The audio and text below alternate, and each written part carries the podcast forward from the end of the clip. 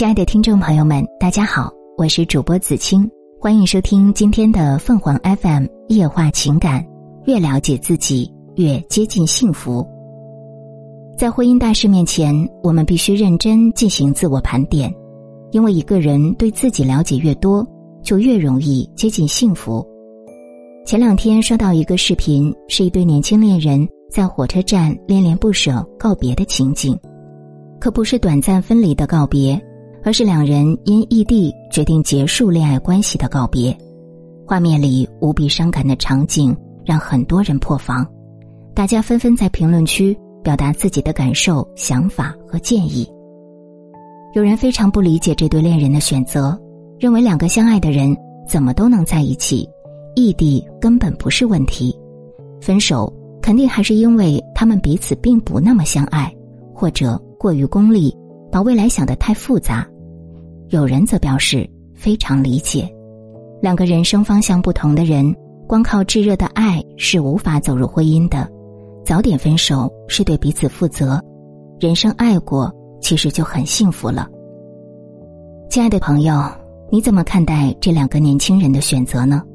你认为对婚姻的理性思考是正确的行动吗？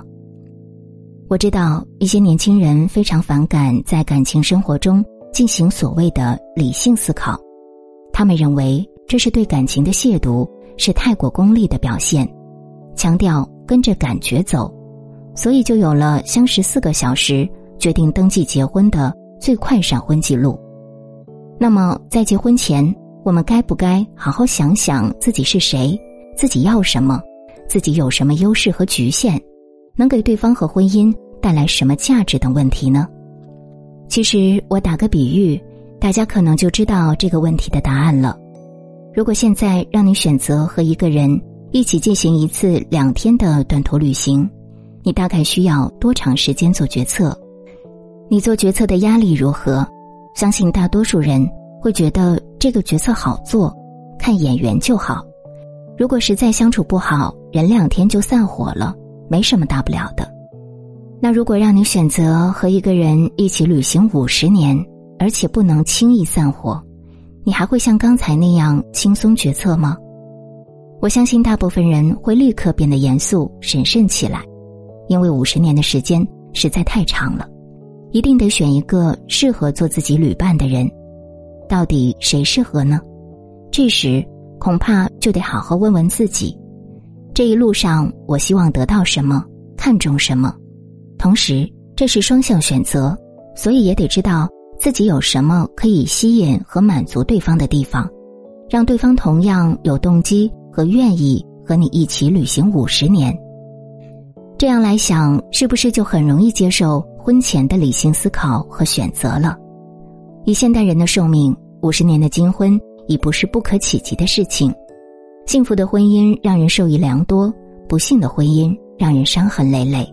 所以在婚姻大事面前，认认真真的进行自我盘点是非常重要的，也是我们对婚姻健康存续所必须承担的责任。婚姻有很多功能，但要让婚姻满足我们所有的幻想和欲望是不现实的。其中一个原因是这个世界。没有集所有优势于一身的完美之人，他既帅气又忠诚，既多金又顾家，既多情又自律，既事业有成又热衷家务的男人，恐怕不太好找。即便真的有这样的男人存在，恐怕他要找的是一个既漂亮又温柔，既能上厅堂又能下厨房，既支持他事业又能照顾他生活的完美女人。这样的仙女。估计也不是我们，更何况有些品质本身就是冲突的，不可能集于一身。比如一个特别有事业心的人，对家庭投入的时间必然是少的，不能两全。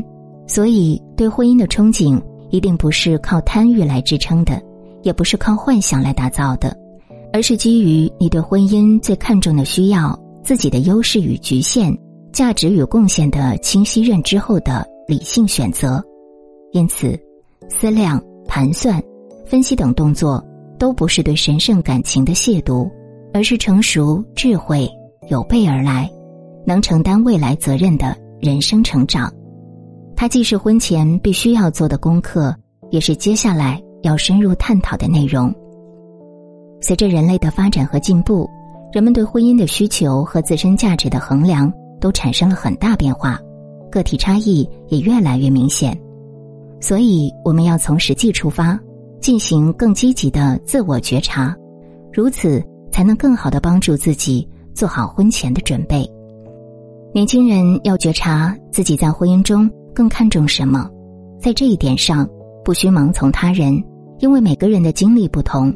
对婚姻的需求也不同，例如，一个过去有极度不安全感和重大感情创伤的人，可能更看重配偶的情绪稳定性和责任感，会把外貌、经济状况、才华等因素作为次要考虑，选择能够帮助自己疗愈的伴侣；而一个内心非常强大并且独立的人，可能会选择自己欣赏并和自己共同成长的伴侣。因为他对伴侣提供的情绪价值需求不高，而更看重伴侣的成长价值。在婚前阶段，一个人对自己了解的越多，就越可能形成清晰的婚恋目标，从而知道自己的投入方向，避免一些迷茫和无效的探索。同时，也有可能对自己的不合理需要进行调整和改变，对自己的局限和不足进行自我矫正。从而提高心智成熟水平，做好婚姻的准备，并能够真正从婚姻中收获亲密关系和积极成长。听众朋友们，无论你是开心还是难过，不管你是孤独还是寂寞，希望每天的文章都能给你带来不一样的快乐。你也可以关注我们的微信公众号“情感与美文”，收听更多内容。我们下期再见。